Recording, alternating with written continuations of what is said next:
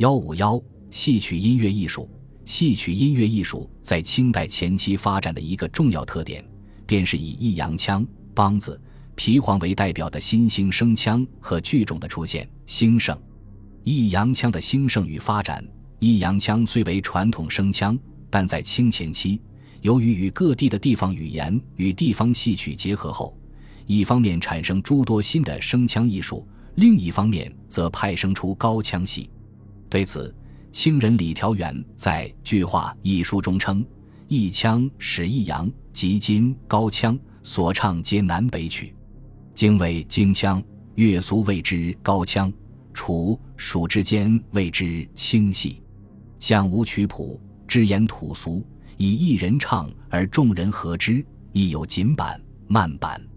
由于受益阳腔的影响，全国各地在清前期产生出诸多新的声腔。”如四平腔、京腔、魏腔、梆子腔、乱弹腔、乌娘腔、唢呐腔、罗罗腔、乱调、下江调、滩黄、西秦腔、甘肃调、秦腔、秦腔、梆子腔、乱弹、二黄腔、胡琴腔、胡广调等。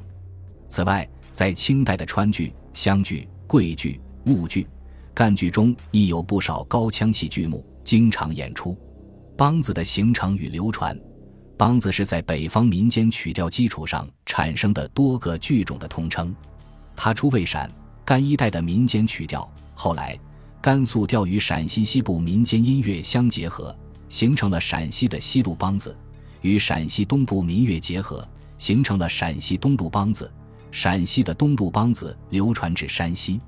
与该地方民间音乐相结合，则形成了山西梆子。在河南成为河南梆子，在河北民间则形成了河北梆子。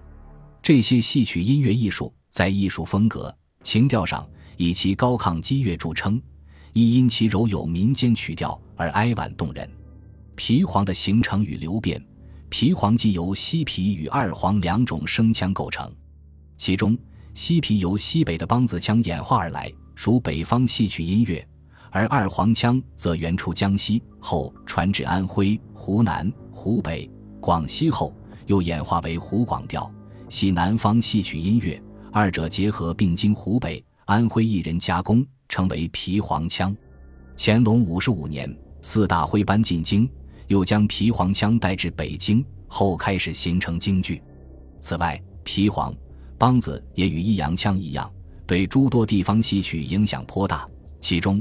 如湘剧的旦腔即由二黄与西皮组成，滇剧的唱腔则以二黄、西皮为主。川戏中的旦戏是四川话的梆子，而胡琴戏则是四川话的皮黄戏等，便是其具体表现。